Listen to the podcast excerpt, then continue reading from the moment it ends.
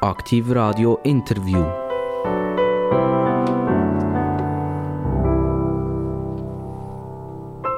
Aktiv Radio, das Radio mit den absolut interessantesten Gästen in der Schweiz. Und heute endlich wieder mal ein Müller am Mikrofon. Dann werde ich sagen, ja, was interessante Gäste und Müller, das geht sicher nicht. Ich werde euch belehren, das geht wohl. Und zwar begrüße ich ganz herzlich den Matthias Müller. Das sagt euch jetzt vielleicht noch nicht so wahnsinnig viel. Er ist Jahrgang 1970. Aber jeder, der in den letzten Jahren in der Rekrutenschule war, hat irgendwie direkt oder indirekt mit Matthias Müller etwas zu tun gehabt. Und wenn ihr euch jetzt vorstellt, ich habe jetzt hier einen strebsamen Offizier vis-à-vis, der äh, in der Uniform hier steht, dann muss ich euch enttäuschen. Nein, es steht jemand vor mir, ich sehe es zwar nicht, was ich aber gelesen habe, er hat irgendeinen Pirat auftätowiert auf der Achsel. Äh, er ist ein Unikum, äh, die werden das jetzt dann erleben. Er hat auch eine eigene Webseite und eigentlich spricht das jetzt für mich, für die Armee, dass so eine Person überhaupt zugelassen wird. Ich begrüße ganz, ganz herzlich den Matthias Müller. Ja, es freut mich, dass ich hier sein und merci für die tolle Einführung, die du hier gemacht hast. Matthias Müller, ähm, Wohnort Orvin. Redet man in Orvin Französisch? Ja, also es, hauptsächlich ist Französisch. Also meine Kinder gehen in die französische Schule. Also die sind französisch aufgewachsen. Also dreiläge aufgewachsen, aber sie sind in die französische Schule. Und, und du bist in Biel aufgewachsen? Genau. Also bist du eigentlich nicht weit weggekommen, oder? Ja, also jetzt sind wir wieder zurück, aber doch, ich bin natürlich schon ein bisschen im Zeug rumgereist. Äh, also in Zürich gelebt, äh, mal ein Jahr lang in den USA gelebt. Aber Kinder sind wo auf die Welt gekommen, schon in Orvin? Sie sind in Biel auf die Welt gekommen. In Biel noch? Genau. Aber sie, ah, die sind mitgereist, auch die Kinder? Ja, das, also mit dem Sohn ist damals mitgereist, der war dann einjährig. Ähm, aber seit wir nachher eben King, seit wir drei Kinder und seit wir nachher äh, die drei Kinder haben, haben wir gesagt, jetzt gehen wir wieder in die Heimat zurück. Matthias Müller, ich habe dich vorgestellt, so ein bisschen als Unikum. Ist das, äh, schaust du das als frech an oder schaust du das, es ist tatsächlich so, du gibst dich auch tatsächlich so und du bist auch bekannt als, als Unikum? Ja, das muss sein, das ist so. Also ich, gebe mir, ich bin so, wie ich bin und wenn das... Äh, einzigartig ist. Aber ich denke, jeder Mensch ist einzigartig. Und, äh, aber es freut mich natürlich, wenn man, wenn man mich so wahrnimmt. Also wenn, wenn man dich sieht, du bist 1,90 Meter groß, du bist 105 Kilo schwer, stimmt das immer noch? Das ist, ja, ein bisschen schwerer jetzt. Sogar noch? Ja, ja, ja, genau. aber nicht Muskeln. Also, jetzt fehlt eigentlich noch die Harley Davidson. Bist du mit der Harley Davidson gekommen? Also ich habe einen Triumph. Ein Triumph, aber, ja, genau. aber, aber schon, oder? Ja, ja, ja, das ist schon so. Also ich habe amerikanische Autos. In, in Solothurn gibt es eine Herbstmesse und ja. an dieser Herbstmesse kommt kommen Harley Davidson Fahrer und das sind ich glaube eine der grössten Harley Davidson Entschuldigung äh, Vereinigung in der Schweiz ich weiß nicht, ich war schauen, das sind etwa 1000 Töpfe sind das dort gesehen. Und wenn man die Harley Davidson Fahrer von hinten hat gesehen, dann hat man die alle nicht können unterscheiden voneinander. die sind alle so etwa 1,90 Meter groß gesehen, haben alle etwa 105 Kilo schwer gesehen und haben ihre Lederjacke. Aber das Volk ist total zufrieden gesehen. Also man, man hört ja alles dann nachher von den, von den, von den bösen Rocker-Gangs oder Töff-Gangs. Aber dort war ein mega Frieden gesehen, die ganze Zeit, wo die dort in diesen Gassen waren. Wie siehst du das?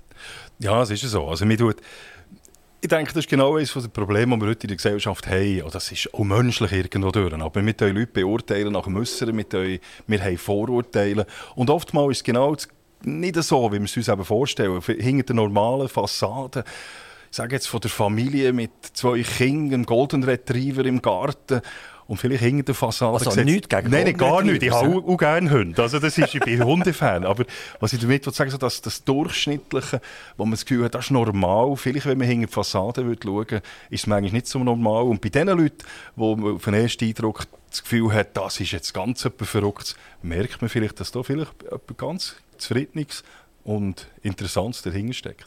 Du bist Offizier, ja. du bist im Rang eines Oberst, du bist im Generalstab.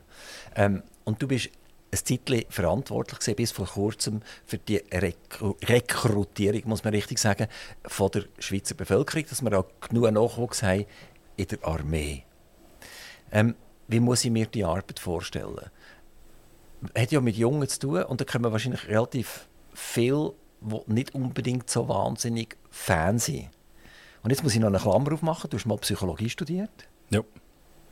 Also äh, laufst du in die Anlässe rein, schaust sie an und dann kommt sofort dein Psychologieherz und dann sagst du, aha, heute müssen wir die so und so äh, behandeln, damit wir möglichst viele junge Armeeangehörige bekommen. Also heute ist es ja so, dass die Armee freiwillig ist.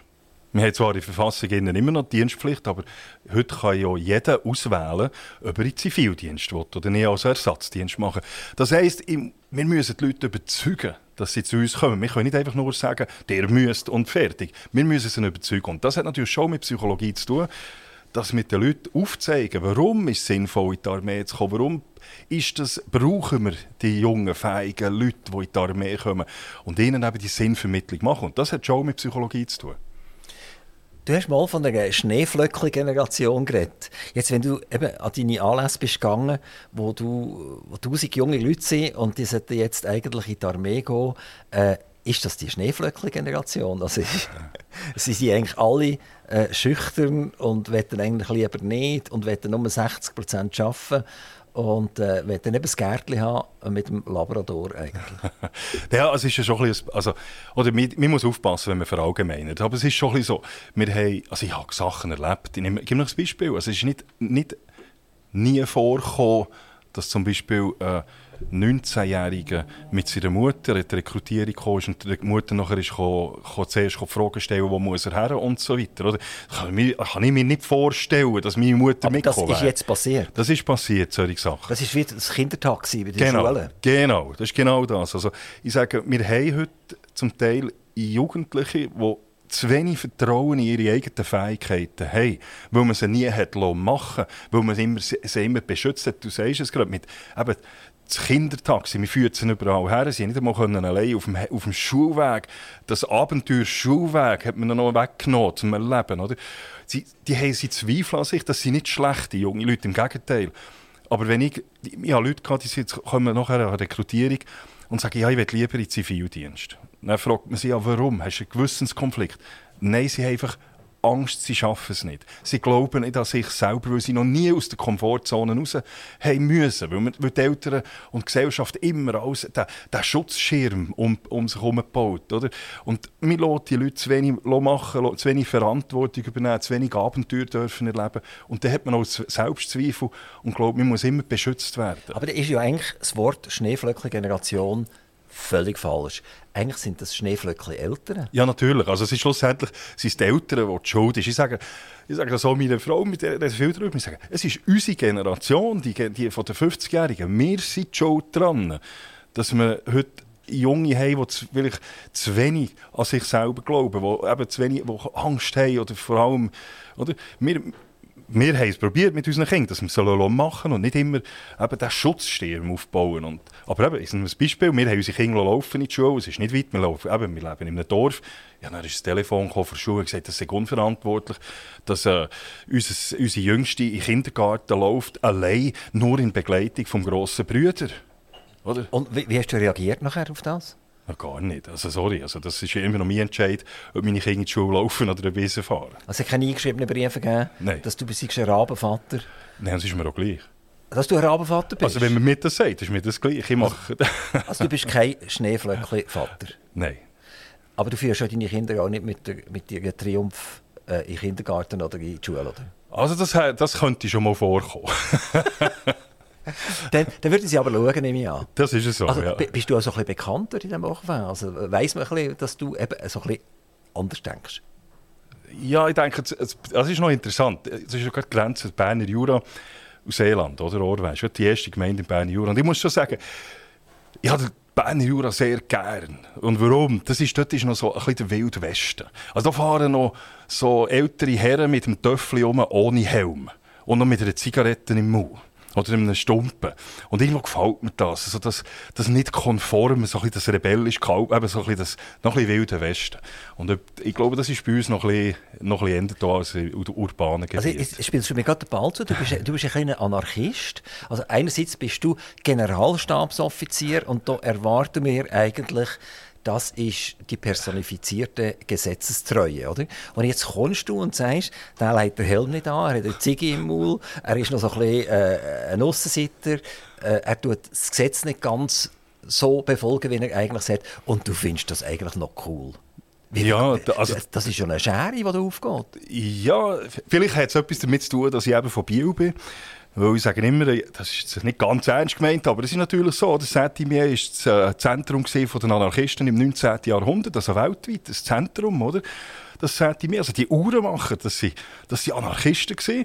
Und auf der anderen Seite, also etwa 20 Minuten von mir ist, ist Saint-Imier und etwa 20 Minuten auf die andere Seite ist, die Stadt, ist Bern, oder? Unsere Bundeshauptstadt. Also das ist so ein bisschen die, die, die, die Schere, die ich mache. Darum vielleicht eben als Bieler hat man ein Herz ein bisschen für beides. Nein, aber was ich vor allem finde, Du hast vorhin gesagt, ja, wenn man ein Gesetz nicht einhält. Ich bin absolut dafür, dass man Gesetze einhalten, solange die Gesetze auch Sinn machen.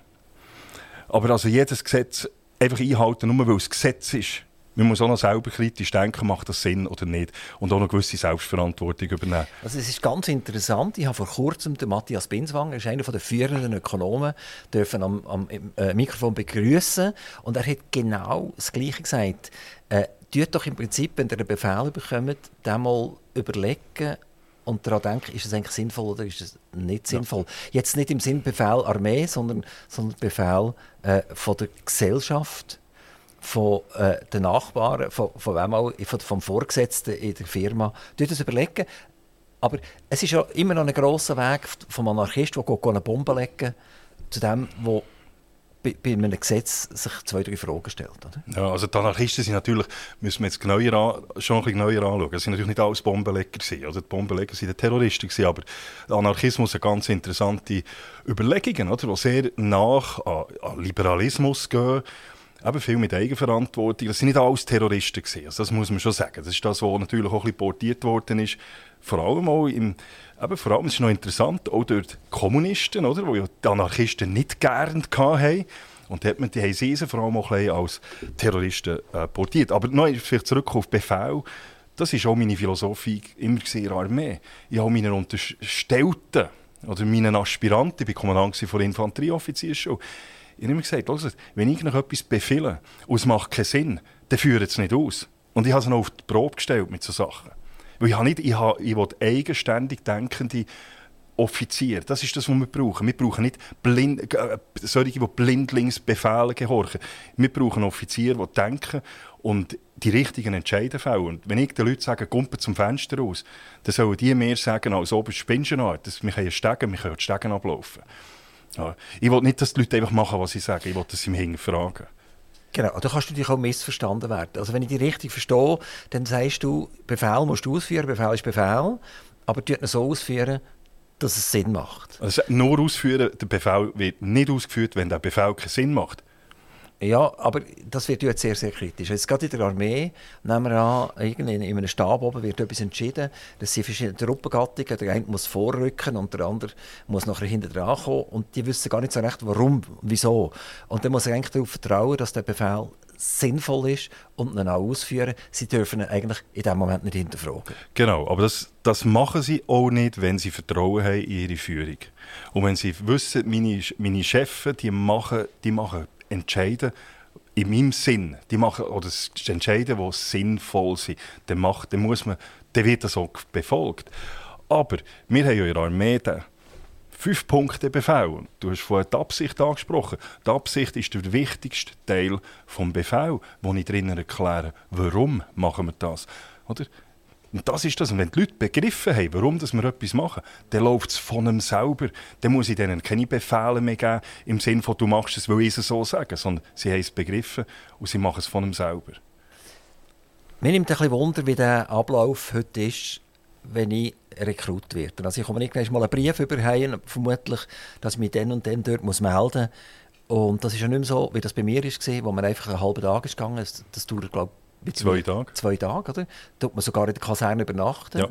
Also ist das die Idee, dass man sich schon ein bisschen an das Leben gewöhnt, dass man ein bisschen sieht, was bedeutet das, wenn ein bisschen Freiheit entzogen wird? Nein, es geht mehr darum, dass man mit der Armee 21 die Rekrutierung ausgebaut hat, dass man eben gesagt hat, früher war nur gesehen, sportlich, physisch ist jemand fähig. Und man hat nachher, und mit der neuen Rekrutierung, die ist jetzt auch nicht so neu, aber ist jetzt auch über 20-jährig, hat man angefangen, auch die psychische Leistungsfähigkeit anzuschauen. Also man hat man probiert, den künftigen Soldat besser kennenzulernen. Damit man auch nach seinen Fähigkeiten, eigenen und Neigungen nachher einteilen kann. Und nicht einfach schauen, kann der laufen, kann der springen, kann der klettern. So. Aber die nehmen ja gleich jeden. Die haben ja zu wenig. Also die haben 18'000, die ihr bekommt, oder? aber ja. 25'000 würden ihr theoretisch brauchen, um den Bestand von der Armee zu garantieren. Ja. Also die haben zu wenig. Und von der Armee sagen der auch, den Zivildienst ein bisschen, einschränken, äh, damit wir wieder ein bisschen mehr Rekruten haben. Ähm, und jetzt tut es sogar noch säbeln und, und sagst ihm, ja, du kannst nicht kommen. Ja, das ist so. Also wir nehmen nicht jeden, definitiv nicht, sondern es ist ziemlich strenge äh, Anforderungsprofil, das wir haben. Also das, wir haben heute rund 70 71 Prozent, die militärdiensttauglich sind von denen, die an die Rekrutierung kommen. Aber es heisst immer noch, dass etwa 29, 30 Prozent eben nicht genommen werden. Und da kann man tatsächlich darüber diskutieren, macht das Sinn oder nicht, dass wir so viele Leute nicht nehmen. Weil ich denke, heute ist hat es fast für jeden und jeden Platz in der Armee. Die Armee ist derart vielfältig. Und wir haben immer noch sehr, sehr strenge Kriterien im Bereich physisch. Aber ich bin heute auch der Meinung, wir können auch Leute, die körperliche Einschränkungen haben, absolut aufnehmen. Äh, wir haben heute auch viele Leute, die gerne wetten, aber nicht dürfen. Und das ist auch wieder tragisch. Oder? Also kann jemand, der an Rollstuhl gebunden ist, kann den Armeedienst leisten? Also es ist so, ich, habe eine, ich persönlich habe einen Pilotversuch gemacht mit einem, mit einem Rekrut, der an Rollstuhl gebunden ist. Es ist in dem Sinn noch nicht, nicht möglich, aber ich habe gesagt, wenn es nicht, wenn das nicht zugelassen wird, dann mache ich halt einen Pilotversuch. Pilotversuch kann man immer machen, das ist immer gut. Und so kann man ein bisschen äh, Sachen ausprobieren. Und ich hatte einen Rekrut, gehabt, der war immer Rollstuhl und hat bei mir im Rekrutierungszentrum in Bayern hat er seinen Dienst geleistet. In Uniform, im Rollstuhl. Wir haben, Bayern ist auch, ähm, ist auch rollstuhlgängig, das ist auch barrierefrei.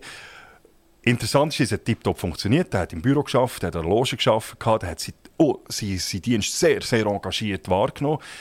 Was lustig ist oder interessant ist, das grösste Problem, das wir hatten, war mit der SBB, wo er im Zug gefahren ist und seinen Marschbefehl gezeigt hat, haben die gesagt, dass die lügen, das stimmt gar nicht. Und dann haben wir mit der SBB dann zuerst aufklären, dass doch, doch, der macht tatsächlich Dienst. Oder?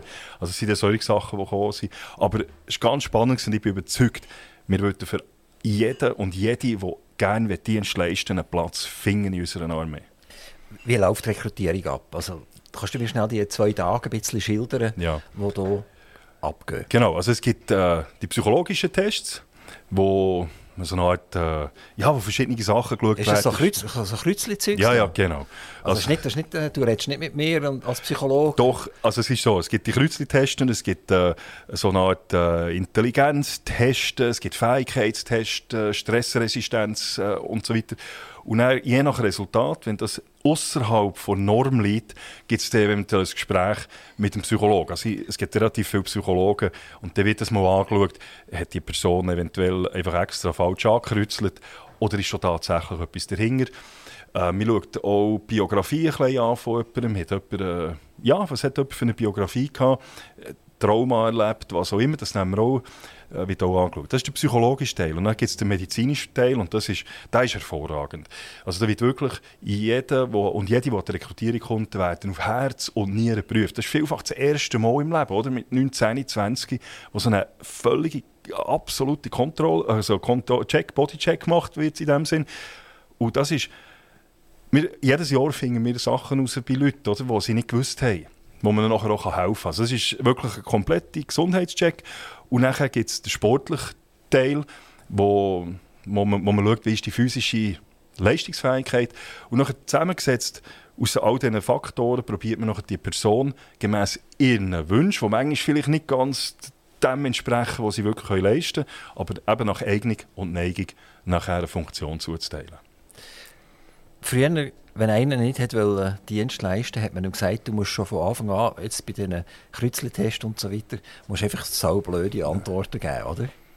Und äh, ist das nicht mehr der Fall, dass Nein. sie das machen, weil sie ja eigentlich in Zivildienst freiwillig gehen können? Genau. Es, es, wird keiner mehr gezwungen, in die Rekrutenschule einzurücken. Genau. Und das ist noch interessant. Also wir haben jetzt in den letzten Jahren eine Steigerung vom, von Diensttauglichkeit. Und dann heisst es so, ja, es sind immer mehr diensttaugliche junge Leute. Das ist natürlich nicht ganz so, sondern die sind diensttauglich, weil man muss diensttauglich sein, dass man nicht Zivildienst kann. Eben früher, vor 20, 30 Jahren, hat man einfach sich dumm gestellt oder schlecht im Sport, damit man untauglich geworden ist. Heute sagen die Leute, uh, ich muss diensttauglich sein, weil dann darf ich nachher Ersatzdienst leisten.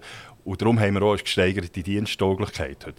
Aber jeder, der will, kann in den Zivildienst. Also, wenn, wenn dir einen für untauglich deklariert, dann darf er auch keinen Zivildienst leisten? Nein, weil der Zivildienst ist Ersa Ersatzdienst. Das ist Ersatzdienst für ihm nur, für, wenn man einen Gewissenskonflikt hat. Wenn ich auch nicht tauglich bin, muss ich auch keinen Militärdienst machen, also kann ich auch keinen äh, kein Gewissenskonflikt also, haben. Es gibt ja ganz viele Junge, die sagen, uh, dann muss ich zahlen nachher. Ja. Also, jetzt, wenn ich untauglich bin, äh, kostet mich das Geld. Genau. Was, was kostet das eigentlich? Wie ah, funktioniert ah, das? Ist, Also als Student, also es wäre, also es ist, äh, wenn ich mit uns ist 4% von, aber jetzt bin ich mir ganz sicher, etwa, es ist relativ viel. Von, von was? Vom Einkommen? Vom Einkommen ja, vom Einkommen. Und wie lange? Bis in 90 bin? Oder? Nein, nein, nein, nein, solange man diensttauglich wäre. Also wenn wie, wie lange das wäre bis 32. Bis 32. Ja. Das heisst, dass einer, der studiert, der eh nichts verdient, bis 27 oder so... Der zahlt äh, nicht viel. Der zahlt eigentlich nein, fast nicht. Nein, das ist ein Minimum, wir sind bis 400 Franken. Sein, also das, das, das, das Argument, äh, den muss ich zahlen, das verhebt eigentlich auch nicht? Das verhebt nur bei Leuten, die schon in jungen Jahren sehr gut verdienen. Dann, dann ist es effektiv äh, ein Argument, aber als ein Student, ja... Also einer von den ganz vielen, der ein Start-up gemacht hat im Biologiesektor und schon 200 Millionen verdient. Genau. Für den, wird es teuer, oder? für den wird es teuer, genau. Sind einfach relativ genau. wenig. Matthias Müller, du äh, bezeichnest dich als Pirat. Du hast Bücher herausgegeben, dort sind Piraten drauf. Du, du redest vom Pirat an und für sich als, als Synonym für das Verhalten von Menschen. Was macht denn der Piraten so wahnsinnig faszinierend? Also Piraten, ich habe ja jetzt ein Buch herausgegeben über die Piraten, über die Piratengeschichte, wo ich das zusammenfasse. Piraten sind Vorläufer vor, vor Aufklärung. Und das wissen die Leute heute das wissen viele Leute nicht. Also man sagt heute, ja, das, das Standardbild vom Pirat mit, mit der Augenklappe, wo, wo, wo Räuber ist und gewalttätig ist, ist aber nicht so. Also die heutige Geschichte, die Historiker wissen, dass das nicht so ist. Piraten haben ganz, ganz viele faszinierende Sachen gemacht. Also ich nehme nur ein Beispiel. Kaum jemand weiss, dass Piraten die Unfallversicherung erfunden haben. Kaum jemand weiss, dass, dass sie Inklusion gelebt haben, dass sie Diversity gelebt haben. Wir haben heute Diversity-Beauftragte und so weiter. Die Piraten haben es gelebt, ohne dass sie die Quotenregelung haben oder Diversity-Beauftragte.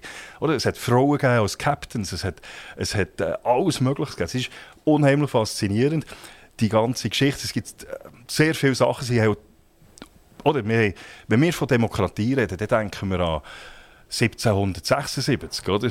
Ähm, amerikanische Unabhängigkeit. Wir denken an 1789, oder? Ähm, Liberté, Fraternité, Egalité, oder? Aber Piraten haben das schon 100 Jahre vorher gelebt. Also sie sind, sie sind eigentlich nicht viel weniger kriminell als viel mehr Sozialreformer. Aber sie sind schon ab und zu aufs Meer rausgefahren und haben irgendein Schiff gekapert von den Engländern oder von den Franzosen oder irgend so etwas. Genau. Das haben sie schon gemacht. Absolut, das, also, ja, das hat ja der Staat auch gemacht. Das Piratenbild, das wo, wo die Jüngeren heute haben, ist ja nicht mehr das, sondern die, die kennen den Johnny Depp. Und ich ja, kenne ja. die Pirates-Filme. Genau. Ja. Und dort ist er ja eher so ein, ein kleiner Schlagsiger, oder? Ja. Das ist ja nicht der, der die Leute umbringen unbedingt. Von dem her, also es ist natürlich sehr überspitzt, die ganze Pirates of the Caribbean-Serie.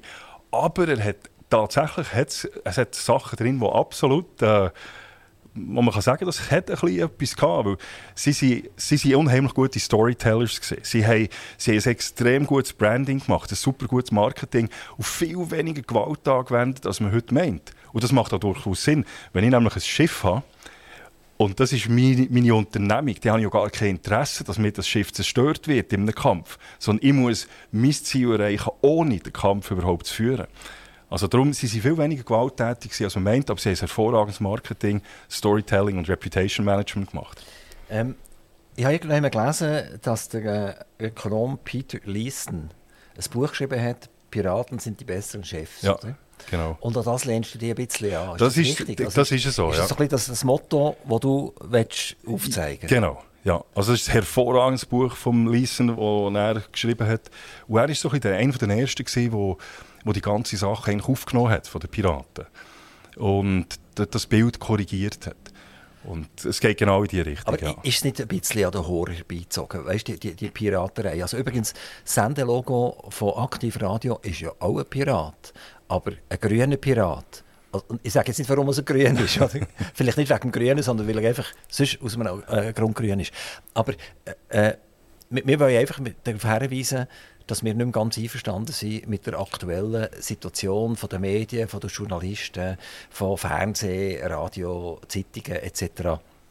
Das ist ein, ein gewisses Statement, das wir hier liefern. Aber mehr wollen wir eigentlich nicht sagen damit. Genau. Jetzt ist die Frage, wenn du natürlich als, als Generalstabsoberst mit einem Piraten herkommst, ohne dass du das kannst breitschlagen und erklären, warum, hinterlässt das schon ein bisschen ein schales Gefühl. Ja, du sagst, aber ich will noch schnell zurück auf das, was du gesagt hast, was mit dir mit dem Logo probieren darzustellen. man ist nicht mehr ganz einverstanden mit dem, mit der Situation, wie es ist. Das war genau die Situation, gewesen, die die Leute im 17. Jahrhundert erlebt haben, in diesem feudalen System. Die hatten keine anderen Möglichkeiten mehr, gehabt, die hatten keine Freiheit mehr. Gehabt. Eines der Motto war, wo sie hatten, Strangulation durch Regulation. Damals im 17. Jahrhundert, die Leute hatten keine Freiheit mehr gehabt. Der einzige Ausbruch, den sie noch hatten, ist auf See zu gehen und ein neues Leben zu probieren. Und das ist, oder, die haben die erste, das muss man wirklich sehen, die die Libertalia, wir wissen heute nicht genau, hat das gestummen oder nicht, aber auf Madagaskar und Nassau hat es die erste Demokratie gegeben. Und das ist ja auch das, was ihr mit dem Radio macht. Ihr seid nicht mehr mit dem Zeitgeist ganz einverstanden und probiert, neue Grenzen vielleicht über die Grenzen rauszugehen. Darum heisst mein Buch auch, die Kunst, Grenzen zu überschreiten. Und zu dem, dass eben zu dem, die Wahrnehmung, wenn man jetzt von mir, als wenn man sagt, ja, ist ja Oberst und Pirat, nee, es soll ja eben genau auch ein zum Denken anregen. Soll die Leute sollen mich eben auch fragen, warum das, das so ist. Und der, äh, Nicola Hayek hat das auch gut gesagt. Oder? Das ist, Piraten, er hat ja Piratenfahnen, das ist noch spannend, das Watch im in seinem Büro hängen, der Piratenfahnen am Fenster. Oder? Und er sagt, Pirat ist eine, ist eine Geisteshaltung. Oder? Nicht immer mit den Normen, probieren den Status quo zu hinterfragen, Grenzen aus, über Grenzen auszugehen. Und wenn man sieht, was Piraten im 17. Jahrhundert gemacht haben, und wir heute schauen, was, was für uns gefordert wird, dann muss man sagen, sie sind uns 300 Jahre vorausgesehen. Sie haben das alles gemacht, was heute gefordert wird. Genau. Piraten können auch alt werden und schlafen. Ähm, ich hatte gerade eine, eine kleine Auseinandersetzung mit dem Roger Schawinski. Und der Roger Schawinski war ja mal Radiopirat. Er ist auf ein Pizzo Gropero ja.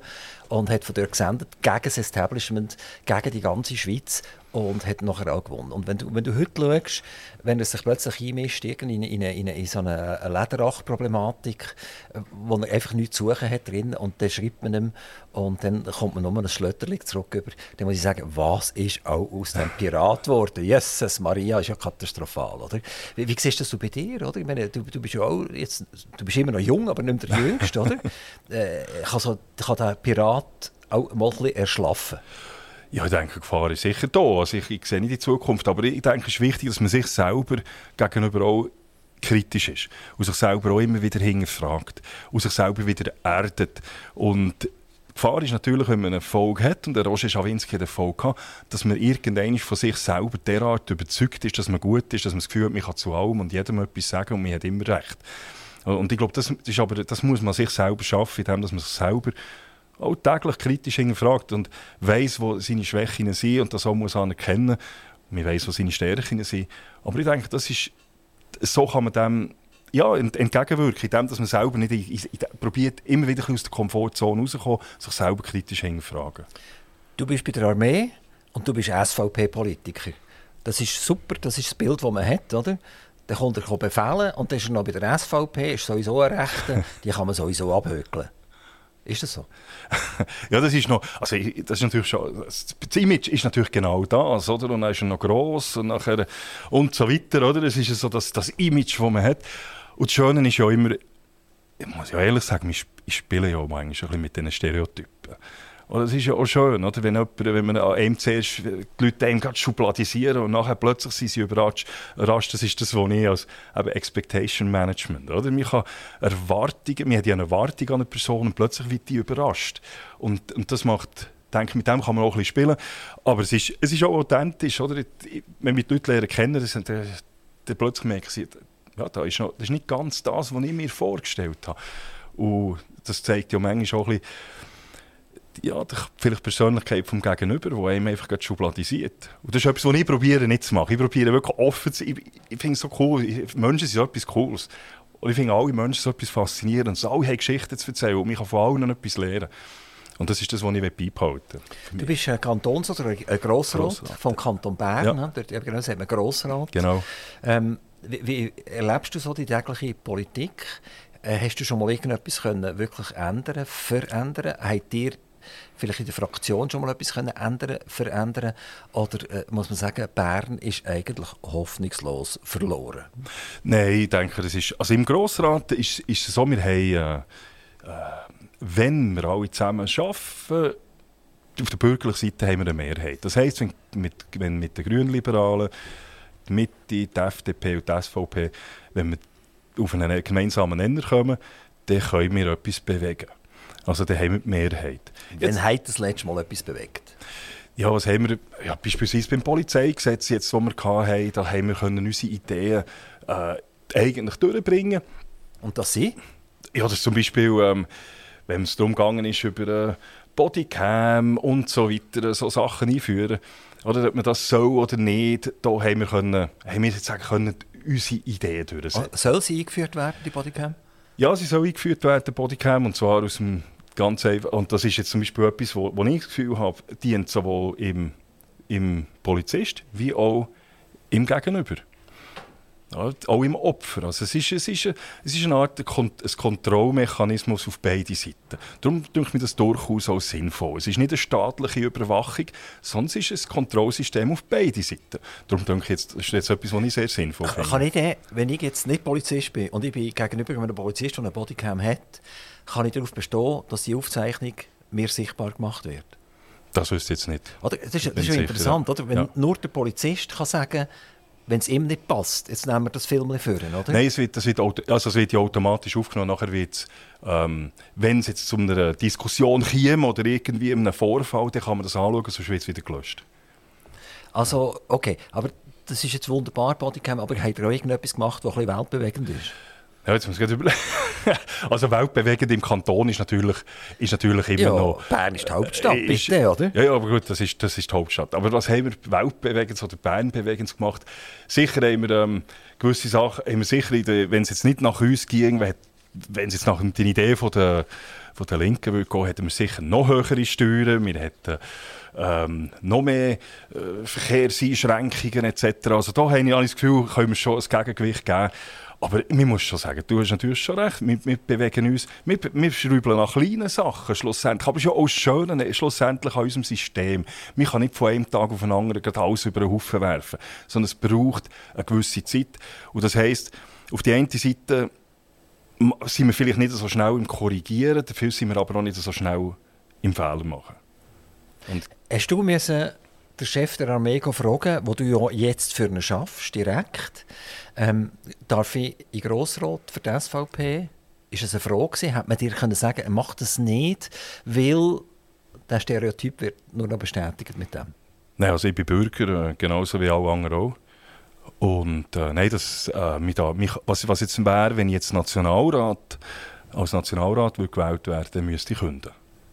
In der Armee? Ja. Also das heisst, das hast du vor, oder? Du kandidierst ja, oder? Ja, ich kandidiere, ja. Also, was, was bedeutet das? Hast du schon eine gewisse Altersvorsorge irgendwie auf Seite ähm, nein, also ich würde, nein, aber es ist so, dann, würde ich künden und dann würde ich die neue Aufgabe annehmen. Und den Rest schaue ich wie es weitergeht.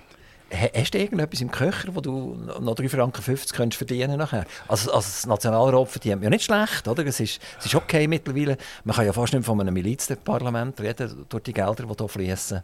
Und, äh, aber, aber trotzdem, es ist vielleicht nicht genau gleich viel, wie du jetzt in deiner jetzigen Aktivität so, ja. bekommst. Das ist so. Nein, ich habe noch nichts im Köcher, aber ich bin dort auch nicht so, dass ich äh, auf Jahre raus plane.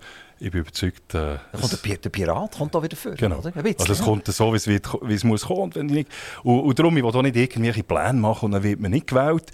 Äh, also die Chance, dass nicht gewählt wird, ist, ist gross, oder? Der, also im Kanton Bern ist es so, wir haben doch drei bisherige, die nicht mehr antreten. Und darum ist die Chance, eine gewisse Chance ist da, dass man gewählt wird. Steigt die Nervosität langsam? Nein. Nein. Nein. Also, nur eins, ich nehme es, das ist bei mir bei allem so. Ich nehme es so, wie es kommt und es muss so kommen, wie es kommt. Und alles, was- wie es so ist, das ist, da kommt das, das ist die stoische Philosophie von Amor Fati. Oder, alles, was passiert, ist, ist, ist das, was mir passiert, das ist mein Leben und das ist gut. Und so, wie es, es kommt, ist es gut. Und dann macht man das wieder eine neue Ausgangsposition. Also das ist schon noch speziell, wenn du nach einer, du bist über, seit über 20 Jahren bist du Berufsoffizier, 25 Jahre. fast, 25 Jahre Ja. Berufsoffizier. Wenn der Morgen kommt, wo der Wecker läutet, wo du nicht mehr darfst Absolut. oder musst oder wie auch immer, oder? Das ist ja so, ja. Hast du das schon mal überlegt? Ja, das ist, jetzt- aber das ist mein Leben. Das ist, und das wäre ja- wenn das läutet die Wecker am Morgen? Oh, das kommt darauf an, das ist ganz unterschiedlich. Also ich habe nicht äh, äh, manchmal um 5 Uhr, manchmal um 6 Uhr, manchmal um halb 7 Uhr. Also da bin ich völlig unterschiedlich. Bist du bürogebunden oder darfst du Sorge werden? Also mo momentan ist es so, oder ich, ich arbeite im Stab vom Chef der Armee und da bin ich relativ flexibel, wo ich arbeite. Also ich habe in Bern habe ich zwei ich habe eigentlich gar kein richtiges Büro momentan. Ich bin eigentlich so ein bisschen fliegend. Ich bin ab und zu im Bundeshaus. Und sonst bin ich beim Bereich Kommunikation und Verteidigung im, im Büro. Dort ist das Grossraumbüro, da kann man, kann man kommen und gehen. Das habe ich noch gerne. Und, äh, und ich habe aber auch Sachen, wenn ich irgendetwas schreibe, einen Text schreibe oder etwas plane, äh, dann kann ich das auch von daheim aus machen. Du, du bist ja ein, ein kleines Süssli, ein bisschen, oder? Weil, weil, wenn er etwas erzählt, kann das sein, dass das aus deiner Feder stammt. Also es ist ja so, ich, ja, ich, habe ihn, ich unterstütze ihn ab und zu. Ich muss aber auch sagen, er ist brillant. Ja, kann ich wirklich so sagen. Er ist hervorragend und er, macht, er, er braucht eigentlich gar nicht grosse Unterstützung. Aber es ist so. Ah, darum willst du Nationalrat werden, oder? ja, genau. Du merkst, den braucht man ja gar nicht. Genau. Nein, aber es ist wirklich so. Also, was, was ich sehr schätze, er ist jemand, der er sucht eben auch das Gespräch mit Leuten, die, die vielleicht ihn auch herausfordern, die manchmal vielleicht andere Ideen reinbringen. Aber er ist also rhetorisch und so ist er brillant. Wir haben schon ein paar Leute äh, aus eurem Generalstab hier am Mikrofon dürfen Ja. begrüßen und ich habe eigentlich eine Standardfrage immer allen gestellt. Ich habe gesagt, ich komme bei euch ein Organigramm nicht so ganz draus.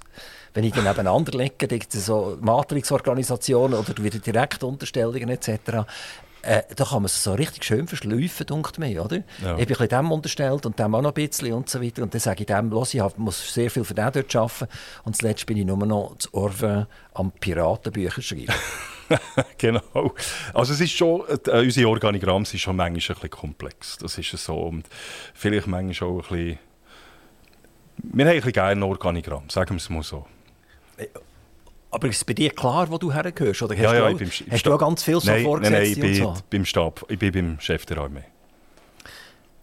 Hätte es schon gegeben, dass er dir angerufen hat und hat gesagt, los, ich habe ein Problem. Ja. Und du kannst, ist das einfach, Problem? du kannst jetzt Also- einfach nicht sagen, was das für ein Problem war. das darfst du jetzt nicht. Oder? Nein, aber vielleicht hat er gesagt, du, ich brauche etwas bis, äh, bis, bis morgen.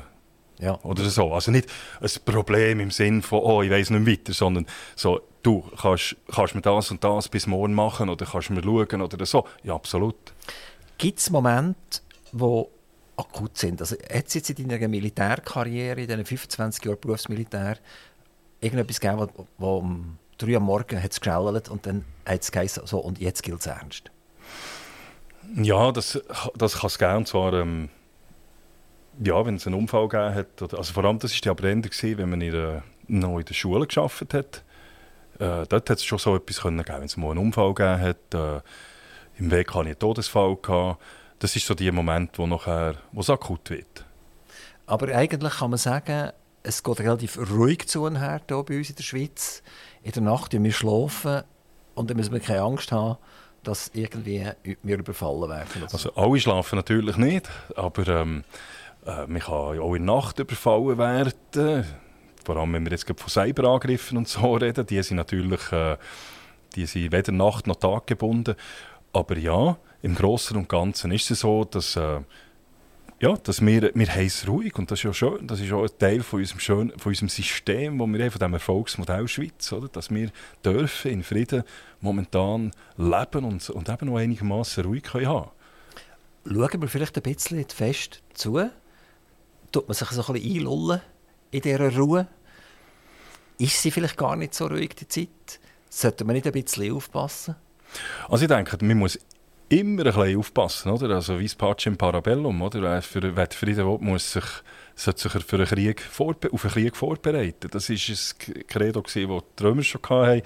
Und ich denke, man hat das in den letzten 30 Jahren, und da ist nicht die Armee die schuld, das ist vor allem Politik die schuld, da hat man sich gehen und hat das Gefühl gehabt, ja, jetzt in dem Fall vom Berliner Mauer haben wir den ewigen Frieden, es gibt nur noch Wachstum in der Wirtschaft, Globalisierung wird alles klären und retten und alles wird gut sein.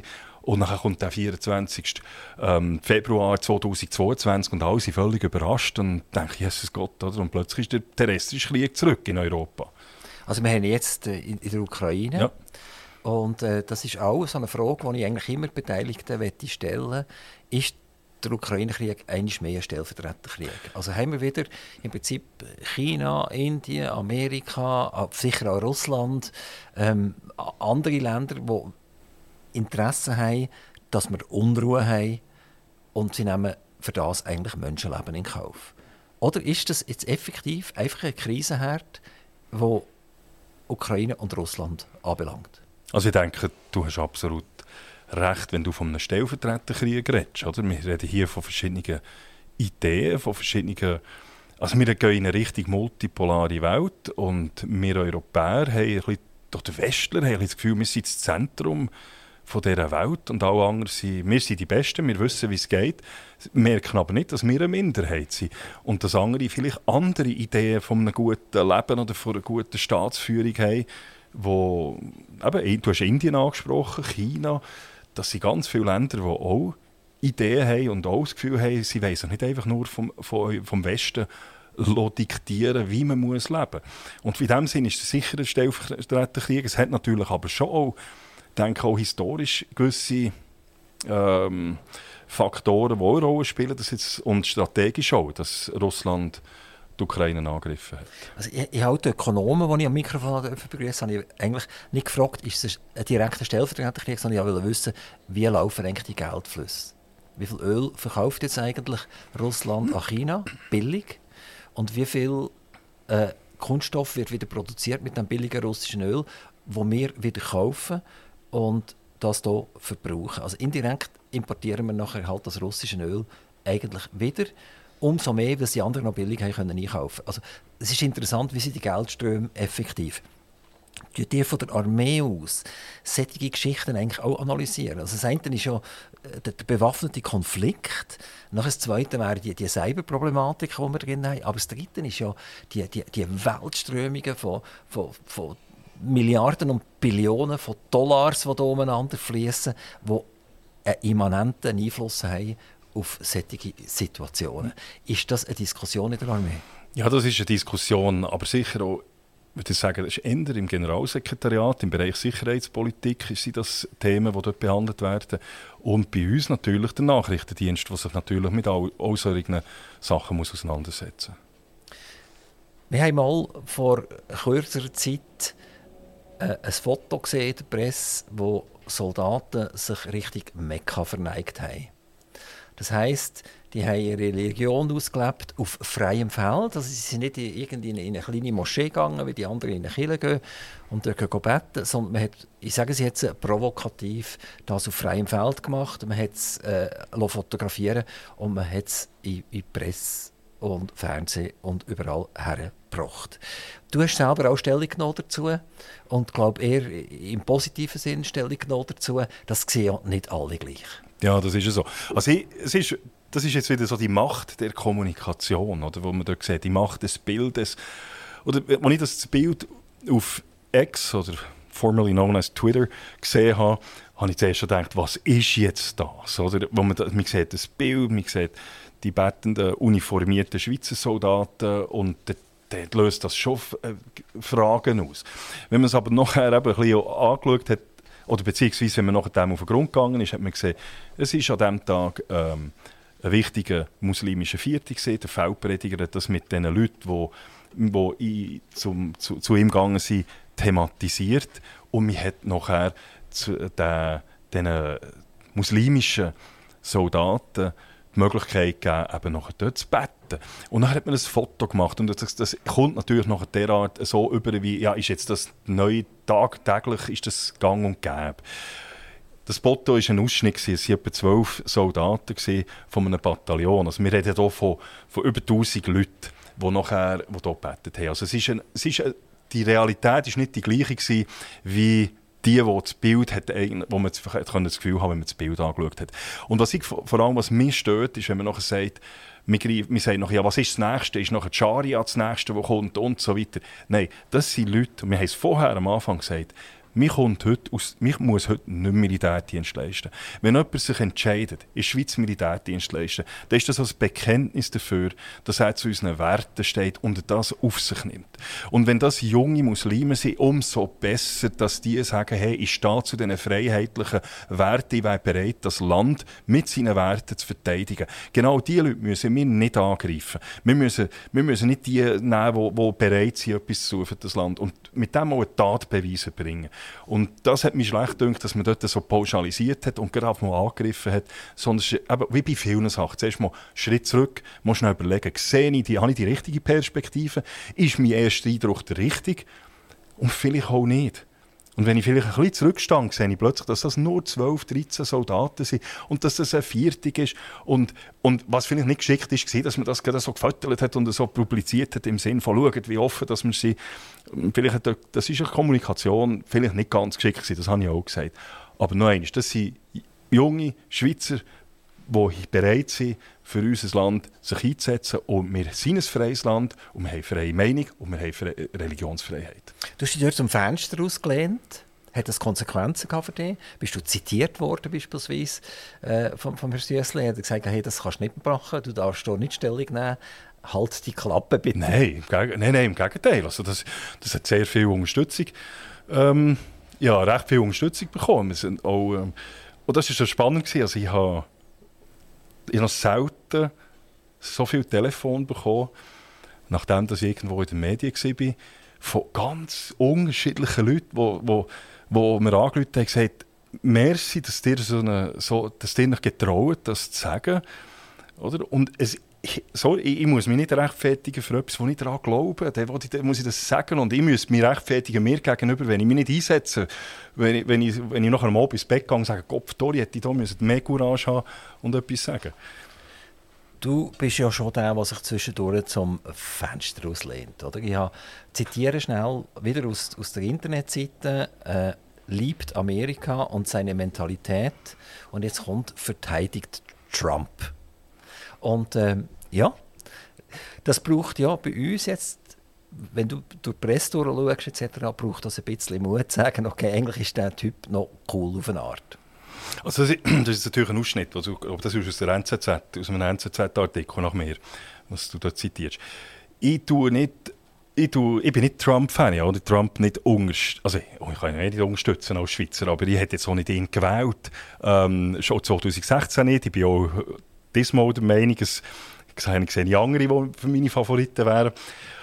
Aber das ewige Trump-Bashing, wo, wo ich das Gefühl habe, es geht wieder nur gegen Personen und mir lässt auch wieder nicht zu, was er genau gesagt hat und mir missachtet auch die guten Seiten, die er hatte. Wie bei jedem, jedem hat gute Seiten. Und es ist einfach so, er hat keine Kriege angefangen.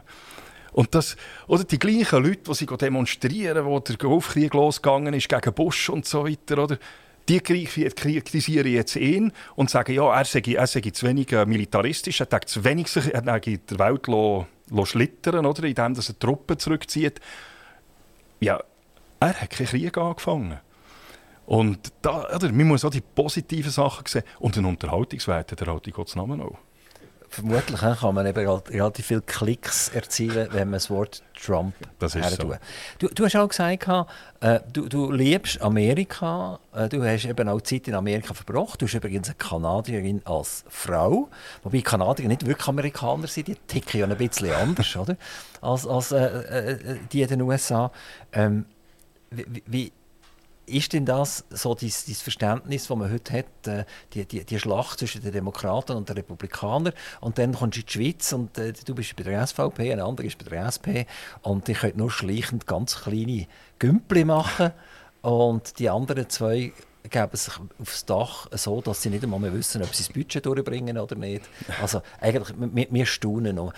Wie, wie tust du die beiden Systeme anschauen? Ja, also grundsätzlich haben wir ja die gleiche Basis.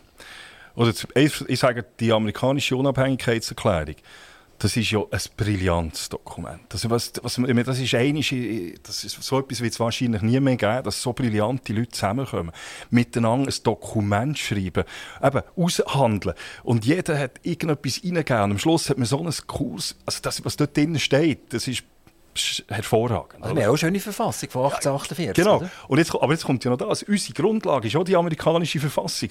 Und was viele Leute nicht wissen, das ist noch spannend. Das Bundeshaus hat ja im Parlament hat ja ein grosses Bild hinter der Wand. Da war ursprünglich mal Plan, dass man die amerikanischen Gründungsväter aufmalen hat aber noch kein Geld mehr gehabt, war lang leer gewesen, und dann hat man das Bild drauf, das jetzt drauf ist. Oder die Grundlage von Freiheit, wo die, wo, wo, das haben wir ja auch. Und manchmal habe ich den Eindruck, wir sind heute amerikanischer unterwegs als die Amerikaner mit unserem politischen System, eben von, von Machtabbrechen, sieben, sieben Bundesräte, wir, haben, wir, wir, sind föderal unterwegs, das sind die Amerikaner auch, aber ich habe manchmal das Gefühl, wir sind heute amerikanischer als, als, als, als sie. Aber was mir halt wahnsinnig gefällt, ist die, der Gedanke von Freiheit, der Pursuit of Happiness, dass jeder, alle Menschen sind gleich und alle haben die gleiche haben die Chance, nach dem Glück zu streben, aber nicht das Recht auf Glück. Aber jeder kann es probieren.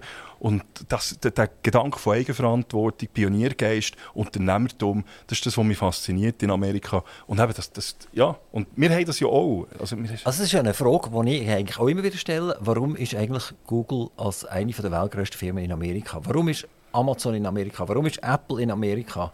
Äh, wir, wir, können nicht aufhören mit aufzählen. Es ist immer Amerika, Amerika, Amerika, Amerika. Und mittlerweile auch China. Also China bringt auch junge Unternehmen mhm. hoch und gross, die plötzlich äh, Multimillionen- oder Milliardenkonzerne werden. Und wir in der Schweiz sagen, Freiheit, wir lassen andere in Ruhe und wirtschaftliche Prosperität, alles zusammen. Wo sind denn die wirklich jungen, prosperierenden Firmen. Es ist immer noch Roche und Novartis und Nestle und, und also sehr viel ist eigentlich nicht gegangen. Also laufen wir da nicht fast in ein Problem hinein? Doch, und das ist das mal mit der Überregulation. Also wir haben immer mehr Bürokratie, es wird immer schwieriger. Also wir haben das auch gesehen, meine Frau hat selber ein Business aufgetan, sie war sehr erfolgreich mit ihrem Business. Aber das ist dann nicht ganz einfach. Gewesen, Was hat sie gemacht? Sie hat... Äh, sie hat ihr Business hat Kitsch Cakes geheissen. Sie hat äh, alles, was Kuchendekoration und so, hat sie hierher gebracht. Sie hat einen grossen Online-Shop gehabt. Und sie hat, muss ich ehrlich sagen, da bin ich auch stolz drauf, sie hat mit 2000 Franken angefangen im, im, in ihrer, Küche und hat drei Jahre später über eine Million Umsatz gemacht. Und also mit, nur so mit Zuckergarnituren und so? Also vor allem Material. Also wir haben die grösste, sie hat die grösste, die grösste Auswahl gehabt für alles alle Tools, die man haben kann. Also die hat wirklich tausende Sachen gehabt. Was heisst gehabt? Ist, hat sie hat verkauft, das Geschäft verkauft. Okay. Ja. Und ist jetzt an irgendeinen grossen gegangen oder so? Nein, es hat einfach, äh, in Thun hat es jemand gekauft, hat ah, das Geschäft übernommen. Es ist nicht so, dass irgendwie nein, Coop wie Betty Bossi jetzt nein, das übernommen hat nein, nein, so? nein, nein, nein. Sie, sie, hat einfach noch irgendwann gesagt, jetzt habe ich genug. Das ist, ist schon ein riesen Aufwand. Also das ist, äh, also ist wirklich ja, mir ist ja Unter Unternehmer, sie ist Unternehmerin und da, also sie hat alles selbstständig, oder? Das heisst, alles selber machen und das ständig. Also in der Schweiz ist Tellerwäsche-Karriere möglich? Es ist möglich, aber es ist immer schwieriger, weil es ist, also wir haben es gesehen, all die Regulationen, die Überprüfungen, die man machen musste, überall hat man Vorschriften, die man sich muss daran halten muss. Und das macht es, also man muss schon sehr durch, viel durchhalten haben und dass man nicht sagt, weißt, also ich habe genug, ich gehe wieder arbeiten, es ist einfacher. Du hast sehr viel über Leadership gesagt und erzählt und geschrieben. Ja. Du bist ein Pirat, aber du bist eigentlich ein Staatsangestellter seit vielen, vielen Jahren. Ende Monat kommt ein wunderschöner Zapfen, sage ich dem jetzt, auf dein Konto drauf. Du kannst ein bisschen hinterlegen. Wenn du es mal ein bisschen strenger nimmst, kommt nicht mehr. Und wenn es ein bisschen weniger streng kommt nicht weniger. Äh, du, eigentlich bist ja du so ein Salonpirat. Ja, das ist ein bisschen so. das kann man so sagen in dem Sinn. Ja. Und das ist, ich, ich meine, muss schon sagen, der Militär ist nicht ganz, ganz der typische Bundesangestellte. Wobei, ich auch nicht Bundesangestellte schlecht machen. Ich sehe also, jetzt in diesen vielen Jahren, zwei, die ich in Bern geschafft habe, die Bundesangestellten werden zu Unrecht vielfach auch wieder in einen Topf hineingeschossen. Also ich sehe dort Leute, die arbeiten leidenschaftlich, die, das sind fleissige Leute, die für uns in der Schweiz arbeiten und das auch gut machen. Und das wird doch manchmal ein bisschen gar schlecht gemacht. Und jetzt der Berufsmilitär ist natürlich schon noch etwas anderes. Wir sind auf die eine Seite, vor allem wenn man der Schulkommandant ist oder äh, ist man auch eine Art Unternehmer. Wir haben zwar kein finanzielles Risiko, aber was man hat, wir müssen die Leute motivieren, etwas zu machen, was sie wahrscheinlich freiwillig nicht machen wollen. Und das Schönste, was einem gelingen kann, ist, wenn die Leute das machen und am Schluss gehen sie heim und sagen, das war eine super Zeit, die ich hatte, es hat mir gefallen. Oder für etwas, was die Leute freiwillig wahrscheinlich nicht machen wollten. Und dort braucht es auch Unternehmen, darum braucht Kreativität, wenn ich mit diesen Leuten umgehe. Ich muss sie können überzeugen, ich muss sie können begeistern, dass sie mit mir so etwas machen. Und ich glaube, dort kommt das schon über. Und das andere, du hast auf der einen Seite Recht, das Einzige, was ich mich manchmal frage, ist, ich bin, ich bin lieber eigentlich Berufsoffizier zu sein. Ja, das war eine ganz coole Zeit. Gewesen. Aber das Einzige, was ich mir manchmal sage, ist, ich weiss, vielleicht hätte ich auch einen Unternehmer machen können. Und ich bin manchmal auch überlegen, ob ich das nicht noch soll.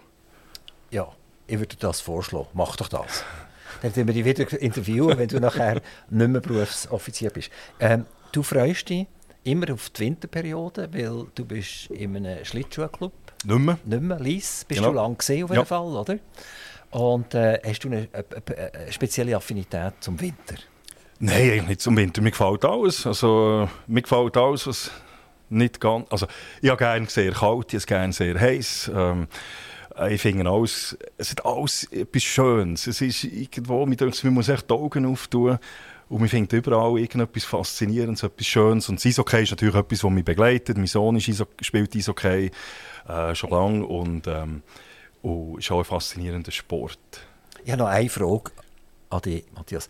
Was ist, wenn es den Herrn Blocher nicht mehr gibt mit der SVP? Ja, die geht auch gleich weiter. Also, es ist sie, er, hat, er hat hervorragende Arbeit geleistet, der Geist ist da.